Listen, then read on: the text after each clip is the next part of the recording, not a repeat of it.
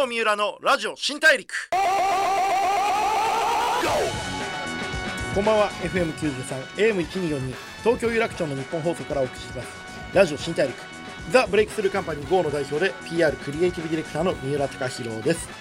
いやーもう6月入りましたね。どうですか？これなかなか体がなまったりとか自粛在宅、えー、いろいろとこう暮らしが変わってきてるタイミングですけど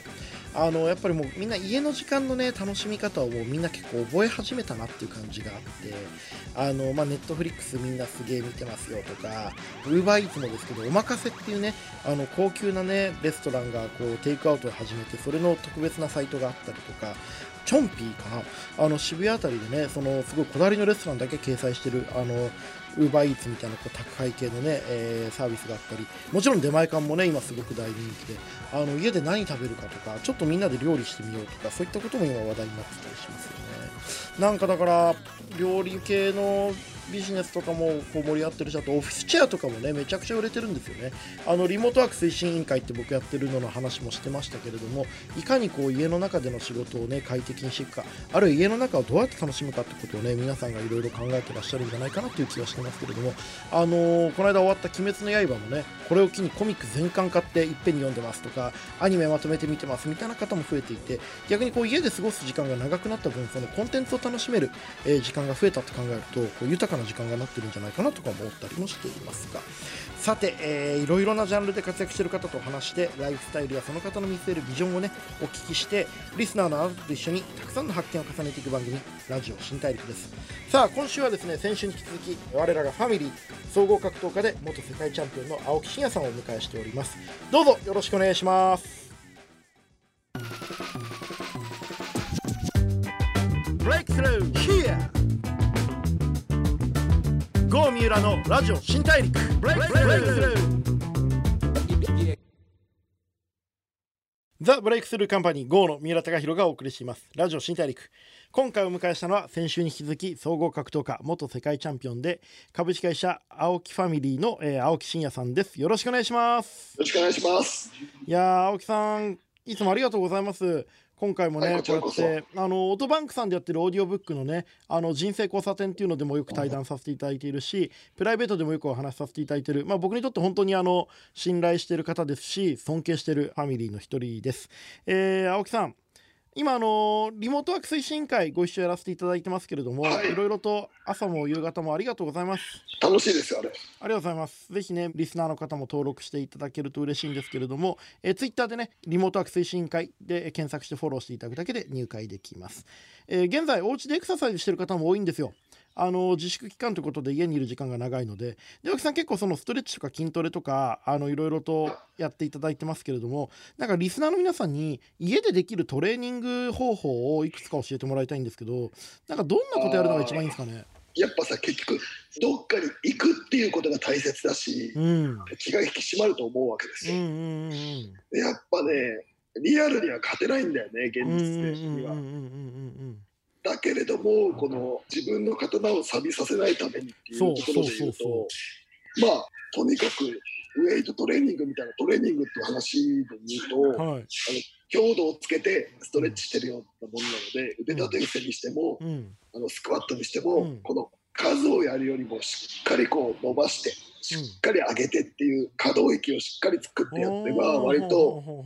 強度はつけれないと。重りがないわけじゃないですか、はい、だからこそゆっくりこの伸び縮みをしっかり意識してやることで、ね。うん、はい、ある程度の筋力を維持できるんじゃないかなと思います。じゃあの100回くらいやるよりも70回とかでいいのでその自分のできる綺麗なフォームでやるってことですね。はい。しっかりとこの筋肉を感じて、やるといいんじゃないかなと思います。あ自分の筋肉を感じるっていいですね。でもさその青木さんまあ俺もそうなんですけどその自分一人だと結構もうメンタル辛いしもう嫌になっちゃってなかなか続けられないっていうところもあるじゃないですか。本当それですよ。うん。僕今この練習後なんですけど、うん、がっちりこの練習をした仲間がいるからできるところはあるんで、うん、やっぱり言うてもやっぱリアルには勝てないですよ。うんあの、ね、このリモートの壁ですよ。そうっすよね。はい。やっぱりこう自分の中で自分を律するって言ってもそんな簡単じゃないよな、はい、でも青木さんって本当にこれだけ格闘技をこうずっとやられてる中で練習し続ける気持ちの作り方とかその強くなりたいと思い続ける気持ちってどうやって作ってるんですかね、あの本当に作ったことないです。楽しいからやってるだけです。うんだからまあ逆に言うとその楽しいと思えることを自分で見つけないとトレーニングにしても何しても続かないよね。そうですねあとなんか僕思うのは、うん、初めての多分僕承認欲求を満たした行為だと思うんですよね。格闘技とか柔道とかで、はいはいはいはい、あの褒められるんだみたいなことを感じたことなんで、それが幼少期にあったその成功体験がずっと続いてるようなイメージですよ。あなるほどね。青木さんって昔からやっぱ強かったんですか？いやもう全然強くなかったですよ。えでも高校の時も強かったですよね青木さん。高校の時もだいぶ努力が実ってきた方ですね。でも中学1年生まで50 5キロ級だ中学2年生まで55キロ級だったし、はい、体もちっちゃかったし、はい、才能なかったんですよ。どこでその強くなるというか勝つようになったんですか？どこでその頭が切り替えられるようになったんですかね？中学校1年生ぐらいの時に、もう割とこの今だったらこうお縄を頂戴するような先生で、はい、今だったらもう社会的に顔を出していけないような教育方針が当時ありましたよね。はい、で、はい、割と厳しい学校でです、はい、もうお前はもう才能がないから、はい、個人戦で頑張ってねみたいな雰囲気だったあもう団体戦には選抜できないからと。はいはい、なんで、でも明らかにこの能力で言うと僕のの方が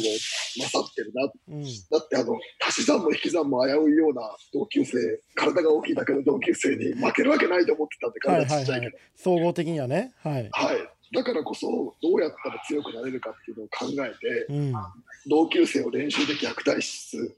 あの自分がのし上がっていったところから強くなってきましたよね。青木さんやっぱ練習で虐待するスタイル昔ありましたよね。あの昔も今もあります。あそうですよね。はい、あの僕の友達の後藤君っていう若い格闘家がね、青木さんに練習に呼ばれたって言って嬉しいって言ってツイッターでつぶやいたその後に青木さんがツイッターで練習にはやっつける練習が必要だと。自分よりある程度実力差があるやつにきっちりフィニッシュする練習をするのが大事なんだって書いてあってあ俺これからそれされるんだって言ってこう絶望的な顔で練習に行ったっていい話がありますけどね。はいは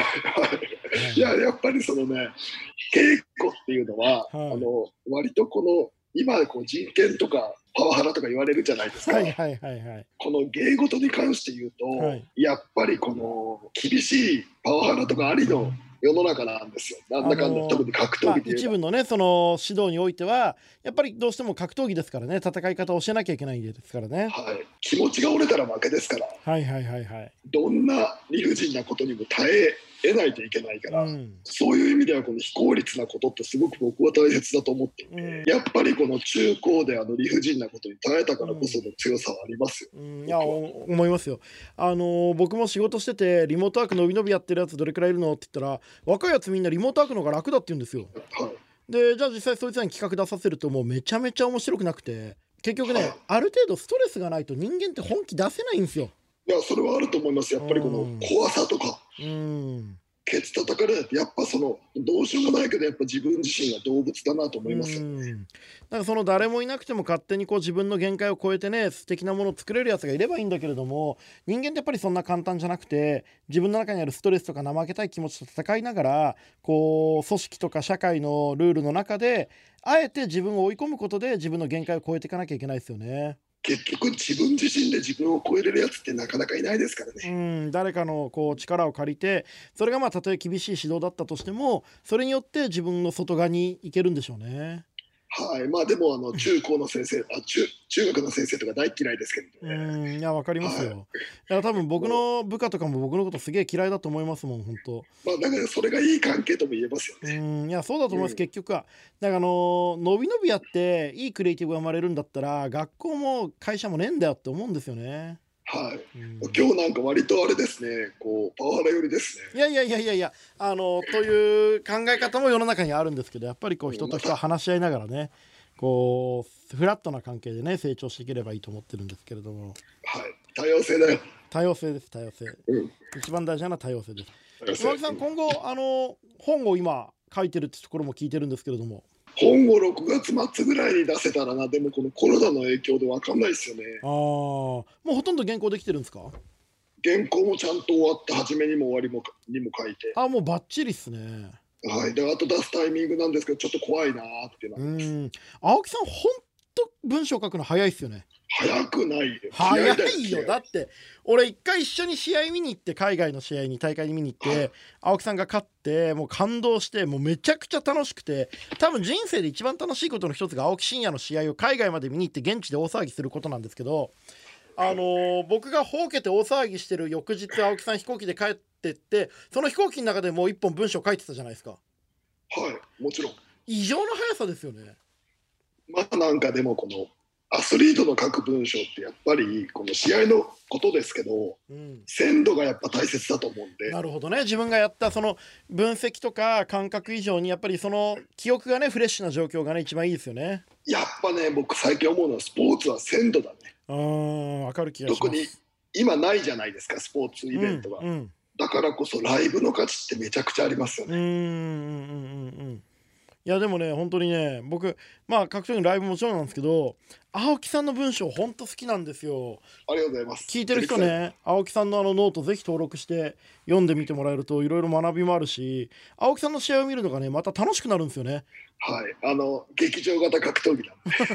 観客巻き込み型の、はい、なんかでも本当に寿司屋行ってもただこうマグロ握られるのといやこれ大間のマグロでねこの180キロくらいってその中のここしか取れないところがねとろっとしててうまいんですよとか言われて食うとうまく感じるみたいなところで青木さんの文章を読んでから青木さんの試合見るとねやっぱ感動がまた全然違うんですよね。まあそうだ料理に例えるとそうだね、うん、あのやっぱ語られるって大切だもんね料理において。いや本当そう思います。あのある種のその基礎知識というか技術を感じるだけの視点とか知性がないと本当の一流の味わいって楽しめないですよね。でもちょっとあの自分自身語りすぎないように気をつけないと本質がって言い過ぎてさ痛くなっちゃう時あるじゃん。語りすぎはやっぱこう自分のそのなんていうんですか説明方みたいな時あるからさ俺自身やっぱ今気をつけようと思いましたそうですねやっぱりそのなかなかこうライブでね試合を見てもらえなかったりとかあの実際のお店に来てもらえないっていうタイミングだとどうしてもその言葉とか映像で説明したくなっちゃうんですけどやっぱりライブにね来てもらって感じてもらうのが一番ですもんね。そう要は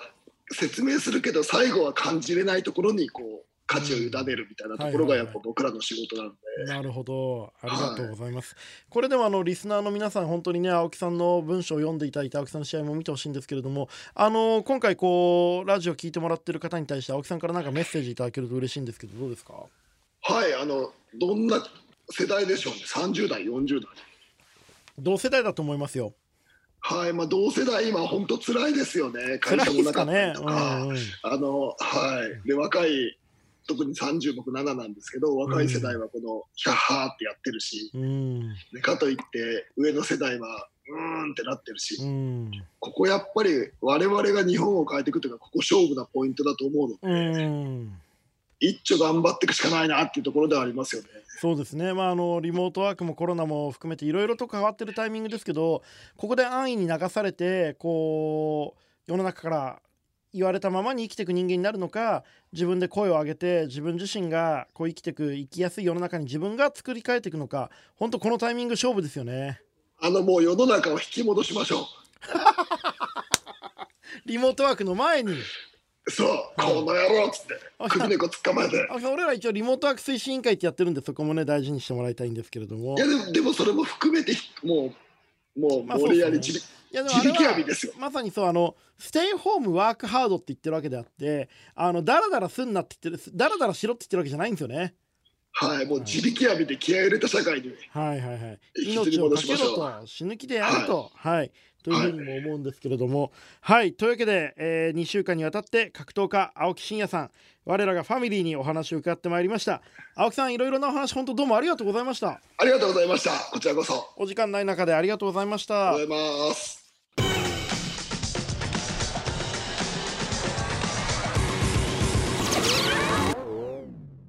郷三浦のラジオ新大陸